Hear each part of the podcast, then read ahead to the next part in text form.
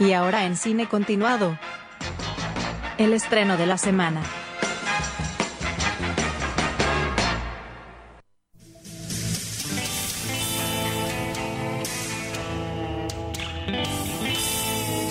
Hemos vuelto. Segundo bloque de Cine Continuado. Estamos en vivo. Son las 20.09 en la Argentina. Y tenemos acá probablemente un- el mejor vino mendocino que hay. Que, ¿Cómo se llama? Bodega La Azul. ¿Cuál es la cámara? Aquella. Esta. eh, muy bien. Bodega La Azul. Hoy tenemos un Malbec. ¿eh? Este, nos va a estar acompañando en este 2022. Bueno, Este, extraordinaria incorporación, ya Sí, se ve la calidad en la, en la presentación. Sí, sí, Nótese espectacular. el detalle de que el corcho es de color azul, así que eso, Brillante detalle, en esos exacto. detalles. Ya si están esos detalles, el sabor no puede ser otro que- Exactamente. Pero bueno, vamos, a proceder Por a, favor, sí, exacto. a- a brindar va, por este nuevo año. Mientras, les digo que ustedes se pueden meter en bodegalazul.com y encontrar todas las variedades y este dónde eh, poder comprarse y hacerse este vino. También pueden seguirlos en la cuenta de Instagram, que es bodegalazul, eh, y agradecemos al querido Alejandro Fadel. eh, Con razón había familia. tanta gente. Parece que estaban esperando Ah, que, estaban que se esperando, abra. claro, claro. Así que bueno, vamos a degustar este vamos a brindar en vivo. Ahí está, muy bien. Salud. Después a vos te, te será este, enviada de tu parte.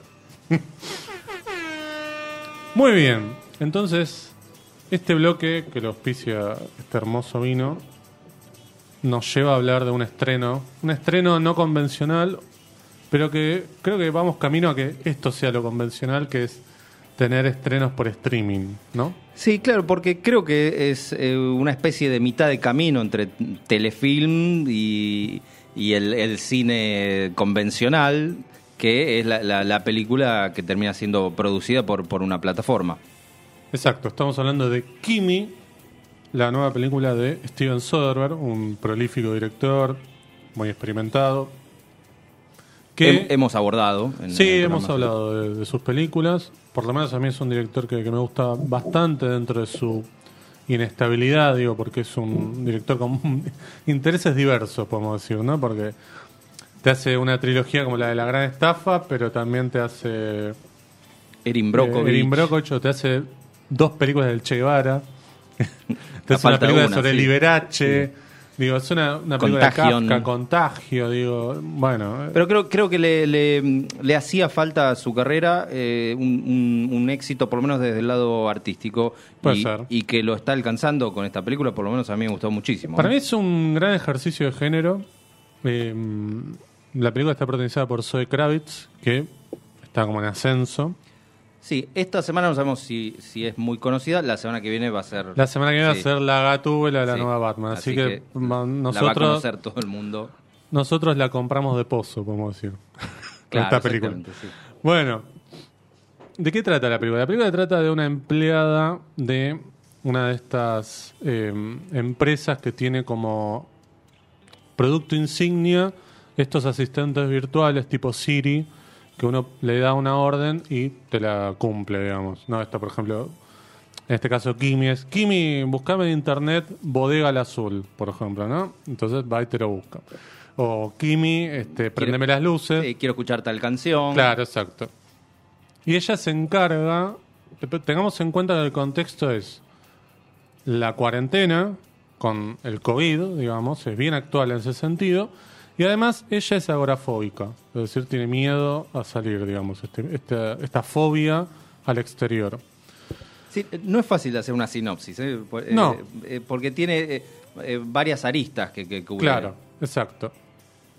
Lo importante acá, además de esto, es que ella, de- el, el cargo que cumple es de aquellas cuestiones semánticas en las órdenes que hacen que sean equivocaciones en el, en el sistema de Siri, por ejemplo, no sé. Sí, este- ocasiones en que el aparato no pudo responder Claro, al porque, cliente, claro. le llegan a ella para que analice por qué no y corregir, por ejemplo, cuando es eh, quiero escuchar tal canción y el título puede remitir, Claro. eh, no sé, a una película, bueno, que Claro. se identifique esas diferencias. Claro, ella se encarga de eso, digamos. Y en uno de esos audios que le envía la empresa, hay un audio que podría tratarse de un crimen sexual.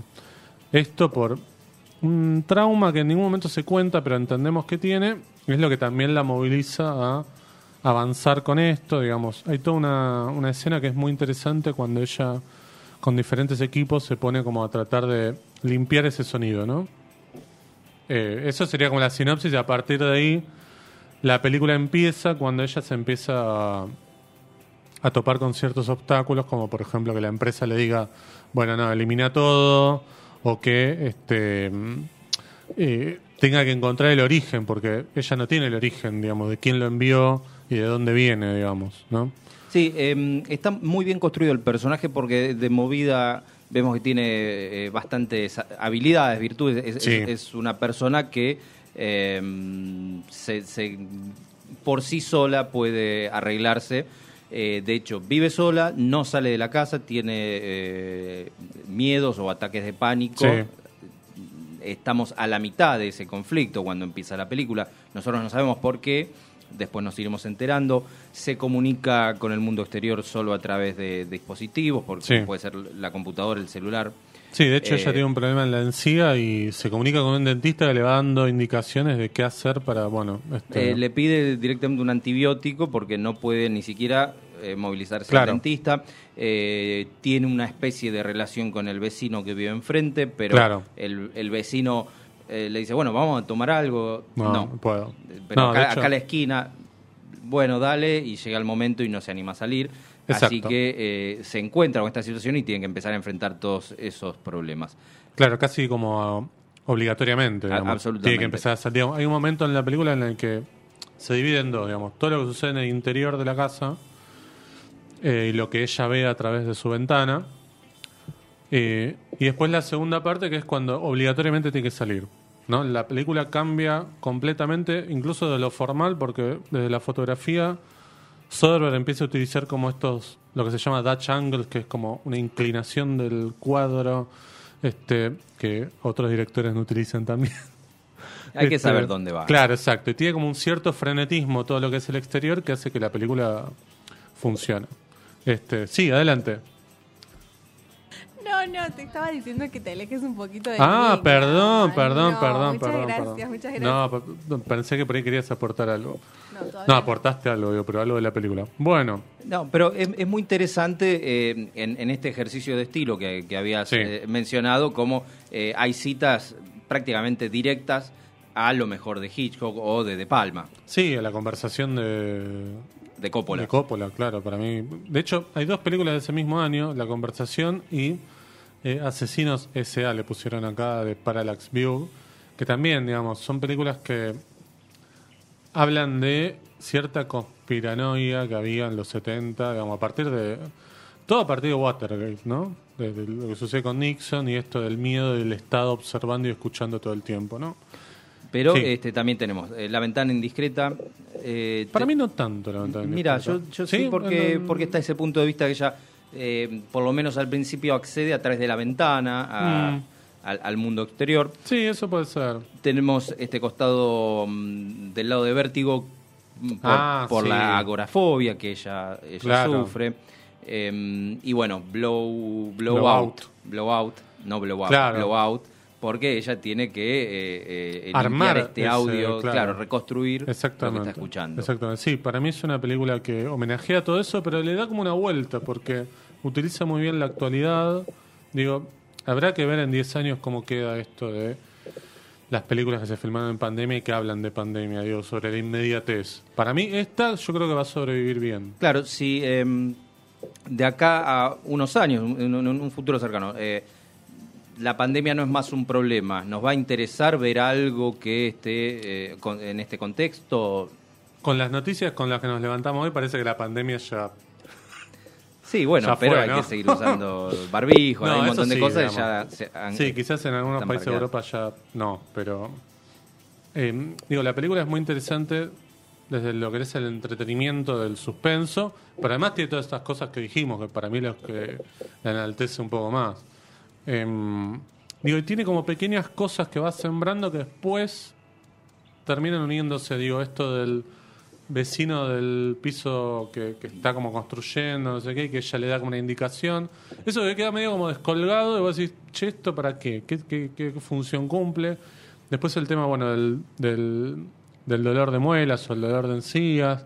El vecino de enfrente, que Los, es medio los dos como- vecinos de enfrente. sí. Claro, los dos, pero hay uno que no sabes bien qué, qué papel cumple. Ese actor es eh, el hermano bulineador de eh, Mi Pobre Angelito. Ah, mira, no tenía Vos. ese dato. Mira. Este, de hecho, es muy gracioso, el personaje se llama Kevin. digo. Claro, Este, es verdad, sí. sí. Eh. y eh, también está el personaje de la madre que se comunica por, Claro. por videollamada con Sí. ella. eh, pero la que lleva adelante la, la película es Zoe eh, Kravitz. es Zoe Kravitz, que Sí, está, para mí está muy pra- bien. prácticamente permanentemente en, en- en pantalla. Sí, sí, sí. Eh, también es muy interesante el, el- creo que es el primer plano de la película, por eso lo podemos contar, que eh, está este ejecutivo mostrando su producto, Sí, como un prólogo. claro, Sí. en una especie de, de reunión por Zoom, todo, Claro. todo mm, elegante, con, con una gran biblioteca atrás, y cuando la cámara se aleja vemos que es, Es un garage es un y el tipo galpón, está de sí. pijama de la cintura para abajo, claro. Este, y son como las 5 de la mañana. Este, bueno, eso también, uno dice, bueno, este prólogo, ¿dónde va a encajar después? Si tiene un sentido dramático muy importante en la película. Y para mí, mm, me hubiera gustado verla en el cine, digo. Este, eso es la única, la única contra que, le, doy, porque me parece que hay un trabajo más allá de que Soderbergh sabe que la está haciendo para la plataforma HBO Max. Eh, hay un trabajo de cinematográfico, digo, no es que está, no, digamos, no es que solamente tenés planos cortos como en los telefilms de antes que vos decías, bueno, esto está hecho claramente para televisión, esto no. Eh, y me parece que, que hay como una suerte de resistencia del cine a pesar de que esté hecho en, para streaming. Eh, creo que eso. igual Soderbergh ya hace dos o tres películas que viene haciendo para HBO Max. Eh, no the Move, que creo que la hablábamos acá. Sí, la mencionamos. Que era también para HBO Max. Este, esa película con Benicio del Toro y Don Cheadle. Y la película anterior, eh, Let Them All Talk, con Meryl Streep, que sucede todo en un crucero, también es para, para streaming. Sí, pero creo que puede ser una, una buena opción para eh, directores por ahí no tan taquilleros o, o, mm, proyectos que de movida eh, uno imagina que no van a ser tanques, eh, poder desarrollar una mirada más artística Sí. o contar algo mm, casi alternativo. Exactamente. Pero bueno, lo cierto es que acá se conjuga esta mirada actual, una mirada sobre el feminismo y, También. Sí. y eh, citas permanentes al cine, eh, hay cinefilia pura. Sí. Me parece que todo eso junto en una misma obra, eh, el resultado es excelente. Sí, sí, totalmente. Así que Kimi la pueden ver en HBO Max, está disponible ya hace un par de semanas. Eh, iba a decir algo más de esto que decías, justo lo de la temática del feminismo. Me parece que está bien, además, bien tratado en el sentido de que no te pasan un fibrón por adelante de la cara como para que vos digas, ah, me está hablando de feminismo, sino que está articulado con Es todo lo parte de la demás. trama, claro. es parte de la trama, digamos.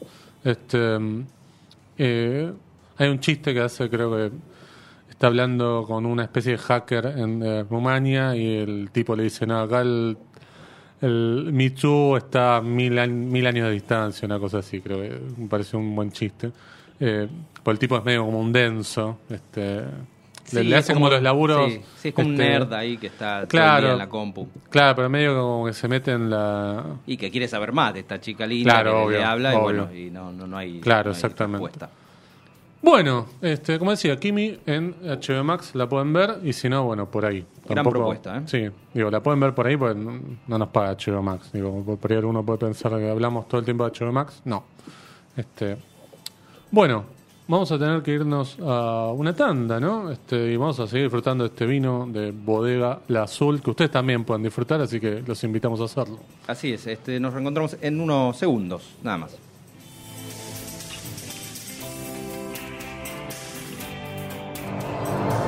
Cine continuado, hasta las 9. Por punto cero.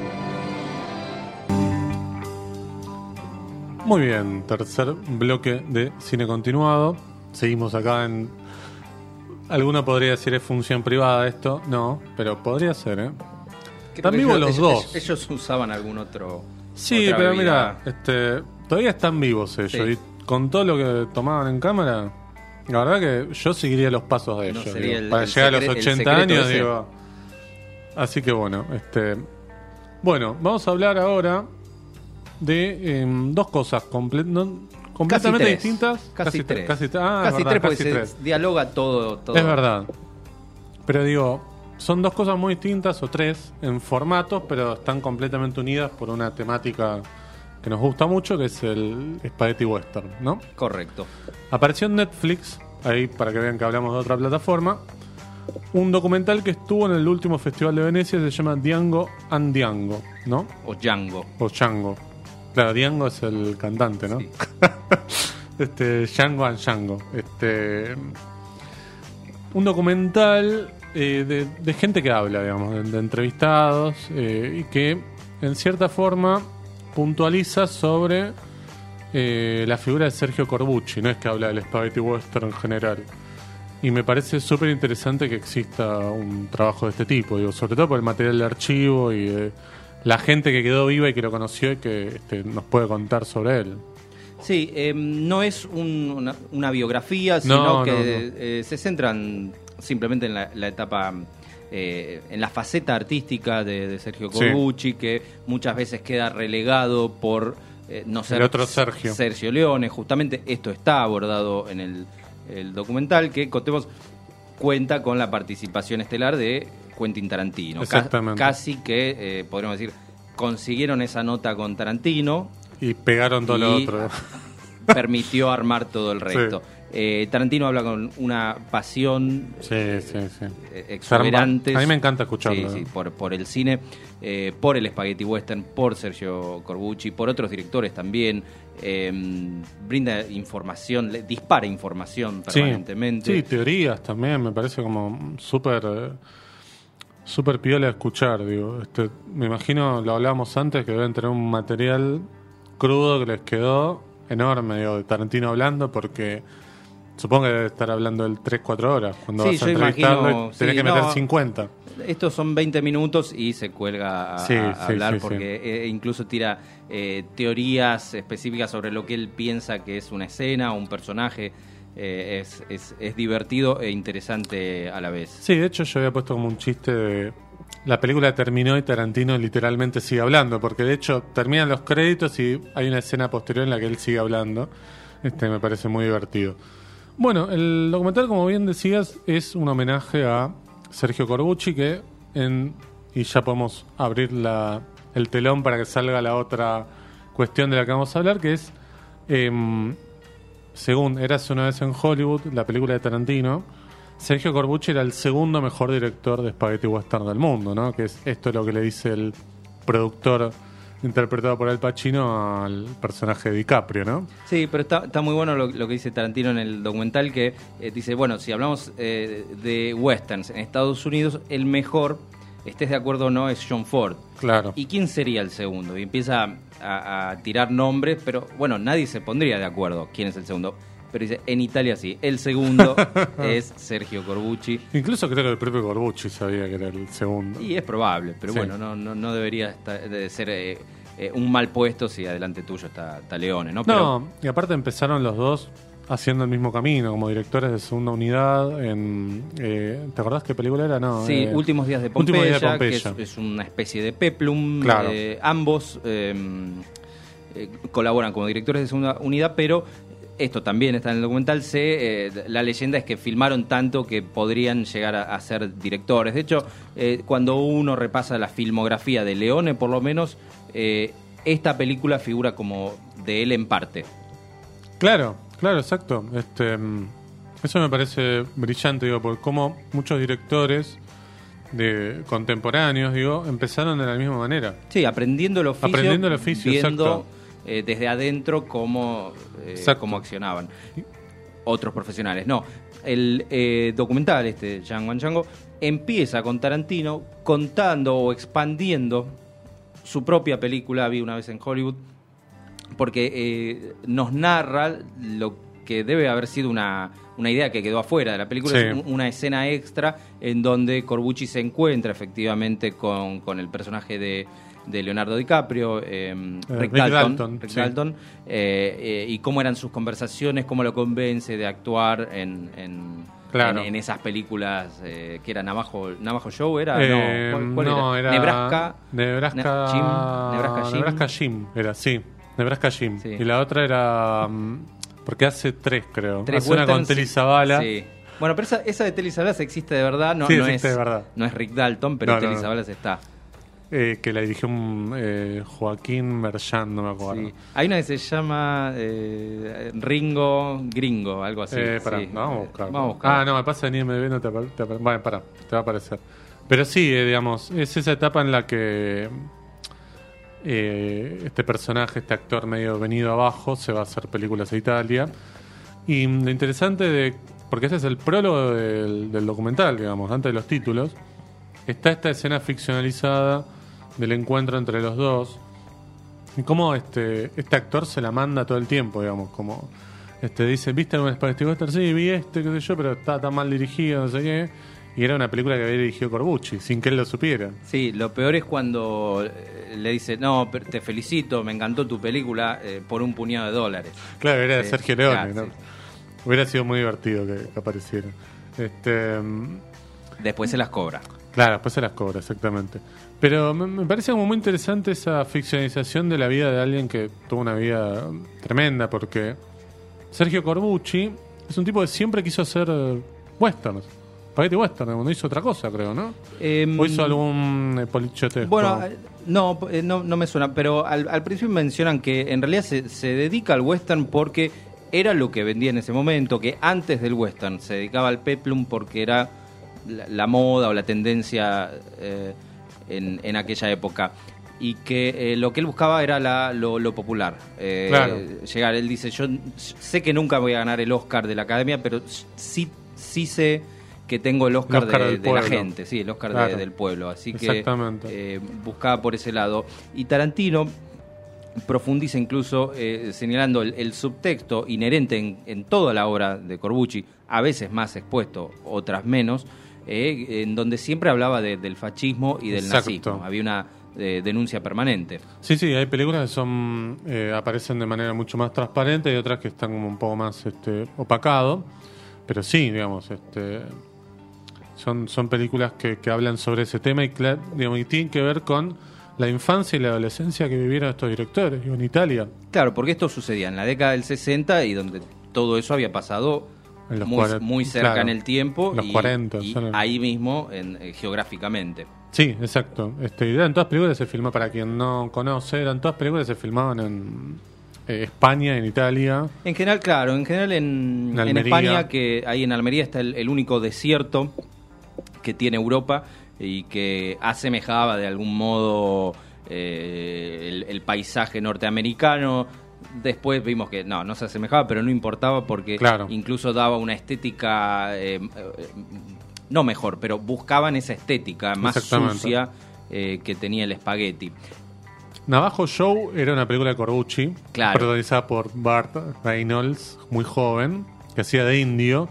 Y hay algo que creo que lo dice Tarantino, ahí, o, no me acuerdo si lo leí en algún otro lado sobre esta película, que incorpora a este personaje cosas del kung fu.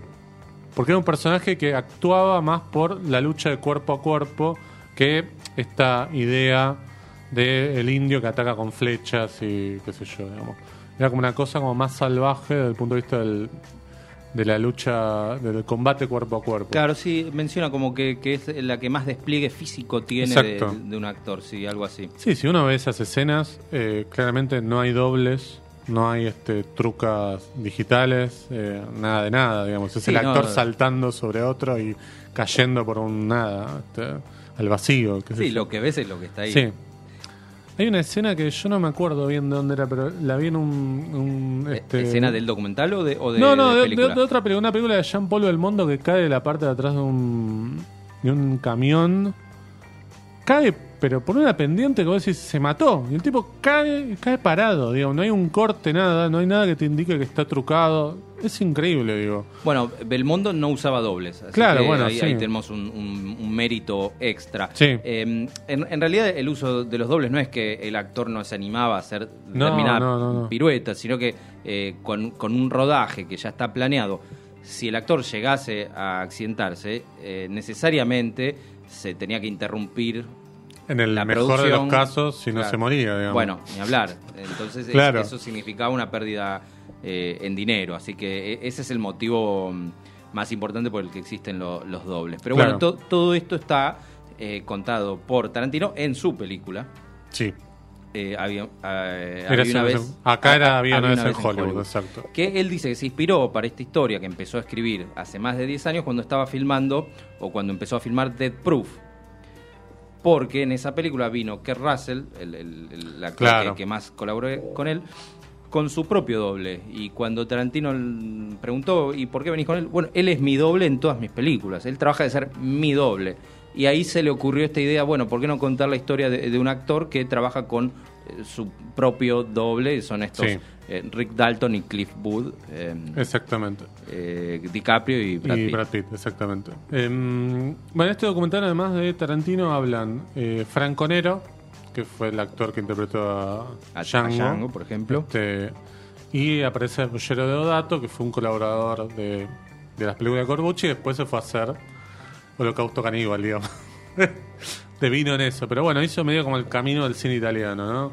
Spaghetti western, polichotesco, Horror. caníbales, Sí, digamos. sí, o terror, sí. O en el medio quizás este giallos. Sí, hay algún zombie por ahí, pero. Claro, sí, sí, claro. sí.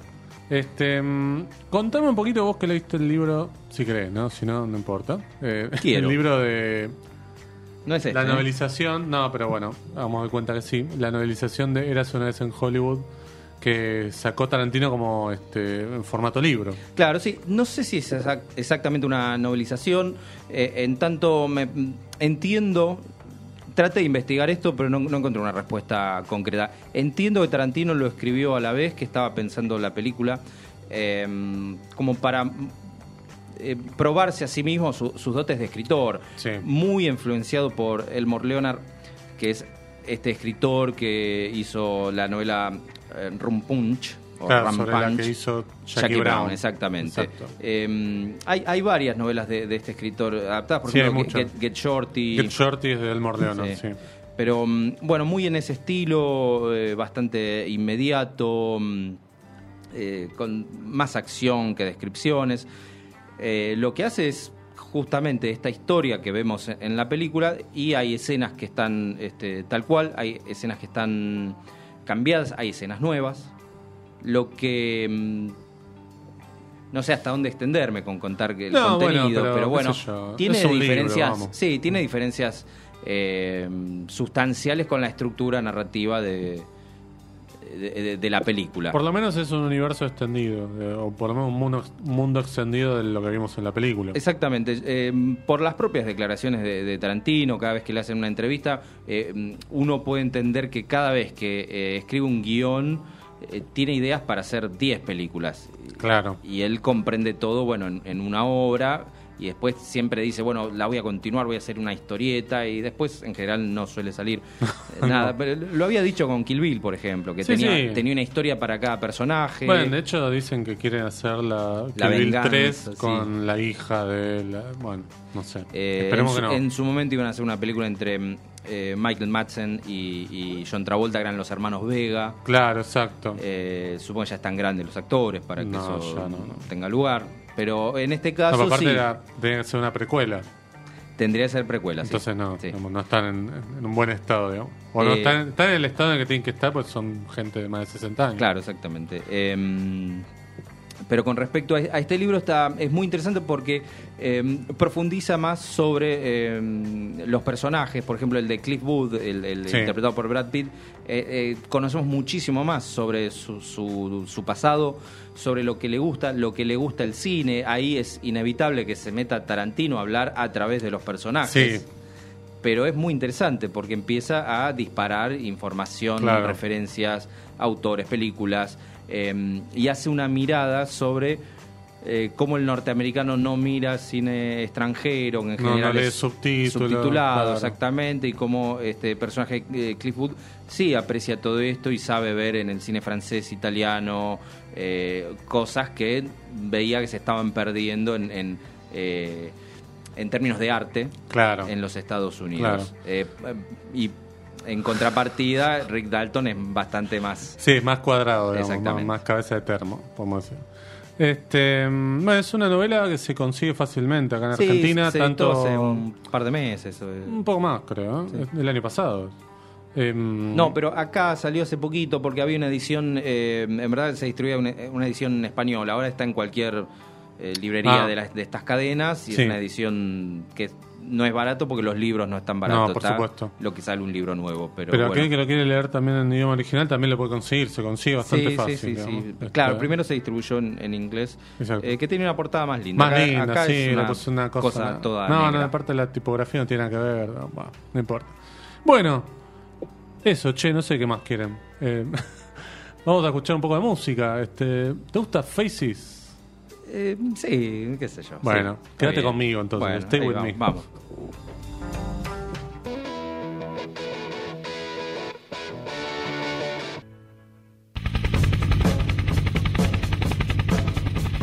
Y ahora, en cine continuado.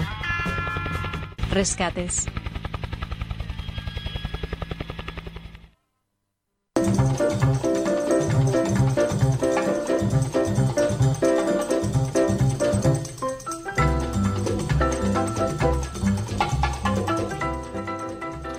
Muy bien, último bloque de cine continuado. Vamos a hablar de eh, una película, como es ya Un rescate. habitual. Exactamente, en esta sección traemos, nos subimos al helicóptero, Get to the Chopa, diría Arnold, este, y vamos a buscar una película que está ahí perdida. Eh, en este caso vamos a hablar de una película no tan vieja, pero yo creo que si hacemos una encuesta con la gente que está del otro lado, a ver si la conoce, vamos a, vamos No, a, vamos a hacer este experimento sociológico en vivo. Algunos no habían nacido, me parece. Héroe. No, eh, y más aún no, no sé qué decir. Mira. Héroes fuera de órbita, ¿la conocen? Galaxy Quest, no, pero vos sos un viejo Diego- como Diego nosotros. sí, no. Diego sí. No, bueno, uno de cuatro. ¿Qué tiene para decir, Agus? No sé. Diga lo que quiera. Acá no le. Libertad de expresión. Porque lo estoy googleando, porque Mil- siento que me suena. 1999. Porque tenía tres añitos. Bueno. Está bien, no. Igual, qué sé yo. Yo vi un montón de películas que la conversación yo no había nacido. No, y uno se va poniendo al día. Claro, dice- claro, exacto. Bueno, igual esta es una película bastante extraña, vamos a decirlo, tampoco es que se estrenó en 500 salas, sino todo lo contrario, no se estrenó en ninguna sala, porque fue directo a video. Se llama Héroes Fuera de órbita, Galaxy Quest. Eh, fu- fue directo a video acá. En, en Acá. sí tuvo estreno, pero igual fue un fracaso de, de taquilla.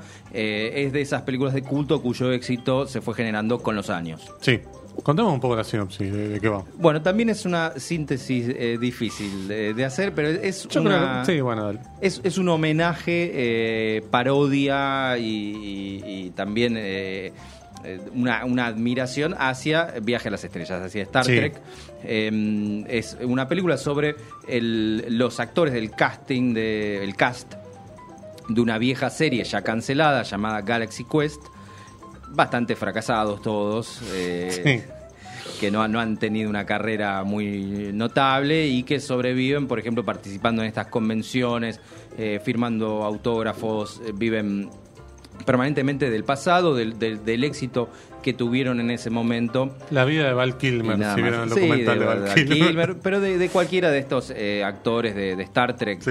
eh, que, que no, tuvieron notoriedad. Una trascendencia, Sí, sí. Este, como George Takei, por ejemplo. Claro, sí, sí, bueno. Vive de eso, está bien, Sí, yo tal- lo celebro. es- sí, es, es un Lo trabajo aplaudo, sí, sí. absolutamente justo. Eh, además hacen felices a un montón de personas. Sí, claro. Bueno, Bueno, acá pero- vino, ¿cómo se llama? Eh, Eh, William Shatner. William Shatner que te cobraba 5 pesos para Cinco un autógrafo. dólares, Eran sí. 5 dólares, exactamente, en el Fantabaire. Sí. Este, yo no los pagué porque no me gustaba Star Trek, pero este, mucha gente sí. Está, bueno, ahora se hace la Argentina Comic Con, que medio que tratan de hacer eso. Sí, siempre se trata de, de buscar alguna estrella y bueno, las de, las de Star Trek son convocantes porque es una serie tremendamente popular. Bueno, la, perdón, volviendo a la Argentina Comic Con, la trajeron a Gillian, An- Gillian Anderson, digo, no es poco. eh, Este, Dana Scully para, para muchos. Bueno, sí, exactamente. Bueno, em, la, película está protagonizada por Tim Allen y Sigourney Weaver. También ahí me parece que hay una cosa linda de Sigourney Weaver, alguien que está identificada con películas del espacio, con Alien. Claro, eh, eh, ahondemos un poquito Sí. en, el, en el argumento. Estos eh, Sí, dale, eh, actores son abordados por unos aliens de verdad que eh, captaban las transmisiones de, de la Tierra y eh, son un poco inocentes y piensan que eh, esa serie de televisión en realidad eran documentales sobre eh, las verdaderas hazañas de, de estos personajes. Así que los convocan para que los ayuden en un conflicto en el espacio real. Medio que lo secuestran. ¿no? Sí, sí, se los Sí. llevan, no, no les preguntan demasiado. Claro, entonces, bueno, le piden que, bueno, nos salven a, sálvennos ahora ustedes. Sí, ¿no? así que de repente están en el espacio y ahora tienen que, bueno, eh, eh, actuar la parte. Exactamente. Además de Tim Allen y Sigourney Weaver está el queridísimo Alan eh, Rickman, este, conocido por, eh, bueno, Hans Gruber. Claro, sí, o, Robin Hood, eh, bueno, supongo que eh, acá lo conocerán por, por, Por Harry el- Potter. Claro, exacto. Pero Este, eh, no, el, el casting en general es extraordinario. Está Sam Rockwell. Sí. Hay, hay muchos actores que yo, o actrices que yo tengo de, de rostro, pero por ahí el nombre no, porque por ejemplo uno es el protagonista de la serie Monk. eh, sí, Tony Shalhoub. Ahí sí. está, ese. Eh, que justamente el director de la película, que no lo mencionamos, Dean eh, Pari- Parisot. Parisot, era el director de, o, el, o el creador de esta serie. De, este, De Monk. Sí, que era como una especie de detective privado, una cosa así. Sí, creo. sí, no, no vi unos capítulos nomás. Bueno, em, para mí es bastante divertida. Lo que pasa es que claramente em, invoca a que uno conecte con la parodia de esto de lo que vos contabas, ¿no? De las series, de, del espacio, de Star Trek, más que nada. Y no es una película para todo público, creo yo. Más allá de que buscan entretenimiento más puro, porque tampoco es una película para, para cinéfilos, no es Érase una vez en Hollywood, digo. Mira, yo amo Star Trek y eh, soy un fan. Y con esa mirada vi esta película y la, la amé inmediatamente. Claro, claro. No sé cómo sería eh, la mirada de- del que nunca vio Viaje a las Estrellas. No, yo vi Viajes de Estrellas, no, no es algo que consumo habitualmente, no, no me gusta tanto, y sin Pero- embargo me pareció súper divertido. Pero entendés la referencia. Claro, exacto. Claro, ahí está. Lo que vos decís es alguien que no capta la, la cita, se puede sentir medio perdido, ¿no? Porque, por ejemplo, estos aliens que están, los, los de verdad, recrean eh, la nave, pero también recrean er- errores que, que, Claro. que tenían que ver con el rodaje barato que tenían las series en Claro. la década del 60, o el hecho de que, por ejemplo, el traje de Sigourney Weaver, que, que está bastante mm, escotada, se le va abriendo con, Claro. conforme pasan los minutos, como Claro. pasaba en la serie, para, para mostrar un poquito más de piel. Claro, exacto. Eh, eh, en esos detalles, en un momento ellos tienen que ir a activar algo de la nave, entonces se meten por un conducto y hay como unas prensas que si no Sí. pasas de determinada manera te mata y, y, y- y Tim Allen dice, pero ¿qui- ¿a quién se le ocurrió poner esto acá? Y sí, bueno, a los escritorios pues tenían que agregar Claro. algún peligro. Cada vez más grande, digamos. Claro, exactamente. Entonces por eso eh, hay referencias a la serie, pero también hay referencias a los fans que tienen, Sí, sí, sí, tienen sí, un, papel preponderante, cómo ellos eh, se comunican hoy en día con la serie, con los actores, cómo los, los abordan. Claro. Y creo que lo más interesante es que cada uno de, de los actores, por ejemplo, Alan Rickman, Sigourney Weaver, cada uno tiene alguna particularidad, alguna personalidad diferente, alguna historia eh, que, que lo destaca del resto. De, de cada uno de ellos sabemos algo, eh, algo particular. Creo que eso le da mucha vida. Sí, sí, totalmente, estoy de acuerdo. Me, me parece que eh, está muy bien elegido el elenco digo, para, para cada papel. Eh, estaba viendo que mm, esta película es del año 99, como decíamos, y es como toda una época en la que eh, empezaron a salir como comedias de ciencia ficción o comedias vinculadas a, a la parodia, más que nada, de, la ciencia ficción o del cómic. Eh, el mismo año se estrenó Evolución, de, bueno, el fallecido hace muy poquitos días eh, Ivan eh, Reitman, Reitman. sí, con David Duchovny. Exactamente. Eh, y es también el año de Mystery Men, que es una parodia, es con Ben Stiller, Ah, sí, sí. eh, Garofalo, William H. Massey, que son todos como una especie de superhéroes perdedores. eh, y que, que también, una comedia también fue bastante maltratada, como evolución y como esta, como héroes fuera de órbita. Me parece que hubo así como una época medio de, de- de- del cine, por lo menos semi-industrial, o por lo menos del, de, mm, de los estudios tipo New Line Cinema o esos que eran estudios más chiquitos, de, de apostar a este tipo de humor eh, que vinculado con la ciencia ficción o con este con el cómic. Creo Sí, que Mystery sí. Men está basado en un cómic, me parece. Eso no estoy seguro, Me pero sí, eh, tienen elementos estrafalarios. Claro. Eh, hay como una apuesta grande, ideas que eh, por ahí uno las ve en papel y no puede estar seguro, eh, che, esto va a funcionar o no. Bueno, eh, en el Sí. caso de, de Galaxy Quest, por ejemplo, eh, fue un fracaso en su momento, pero eh, fue cosechando fans a lo largo de los años. Sí. Incluso hay documentales hechos por fans sobre la película. Ah, mira, eso no sabía. hay, hay un documental de hora y media Mira, que es de- del amor que la gente tiene por, por esta película. Y, un dato que es eh, que me encanta, que eh, cada vez que los fans de Star Trek hacen estas encuestas de, por ejemplo, eh, cuáles son las mejores películas de viaje a las estrellas, eh, Galaxy Quest se cuela entre la- las películas, la, la, la consideran de la saga. A pesar de que Ah, no tiene nada que ver, claro, pero te dicen, no, no, no. sí, la mejor es Star Trek, en general siempre eligen la sí, 2. sí, sí, obvio. Eh, viene tal otra, tal otra, y en sexto, quinto, sexto lugar siempre aparece Galaxy Quest. Porque eh, los fans la interpretaron como una obra eh, que es paródica, pero que también muestra mucho amor y respeto. Sí, sí, sí, estoy, estoy de acuerdo. Digo, más allá de esto que te decía que yo no soy fan de este de Star Trek. Creo que hay una nueva, ¿salió algo nuevo de Star Trek o Paramount está como este, rascando la olla? Yo, sinceramente, les perdí un poco el rastro. ¿Sí? Había ¿Hay algo serie- nuevo? Hay algo ah, nuevo, Diego que es especialista Bien. también. Eh, no, porque estaba la serie de, de Picard, pero debe haber terminado hace un par de años. ah, claro, claro, Eh, claro. Pero bueno, volviendo también a Galaxy Quest, eh, Alan Rickman es extraordinario. Dios. Sí, sí, sí. Es, en, en este caso interpreta un, un actor de método. Eh, de teatro shakespeareano Sí. que se ve forzado a repetir infinitamente este- Se burla de sí mismo casi sí, incluso, sí, ¿no? sí, sí, Este- Este, este personaje que incluso tiene unas líneas muy sentidas en, en, en la serie y que acá los fans se la piden que la repita una y otra vez y él ya está eh, harto de, de- Claro, exacto. de decirlas. Así que bueno, Galaxy Quest o Héroes fuera de órbita me parece un buen título, no tan malo. Eh, no sé dónde la pueden ver. A pesar de que es de DreamWorks, no es que es de un estudio chiquito. No, y además Pero la tiene, que buscar por ahí, qué sé yo. tiene un, un- un cast que, que invita a verla. Sí, claro, claro, claro. Incluso Tim Allen estuvo mucho en duda porque es un actor más bien de comedia y Sí. querían, bueno, ya que es una película de acción, poner a alguien de acción. Claro. Pero Pero optaron. está bien. Sí, sí, termina. eh, Funcionando. eh, funcionando, incluso hace de alguien alcohólico, así que me parece que no, Sí. no tuvo que actuar tanto. Claro, es verdad.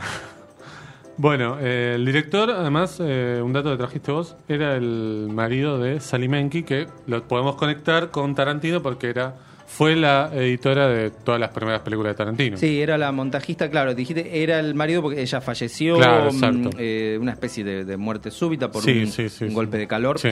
Ella fue montajista desde Perros de la Calle hasta eh, Inglorious Bastards. Sí, de, exactamente. De todo, así que... Está todo conectado. De manera este, inconsciente, pero está todo conectado.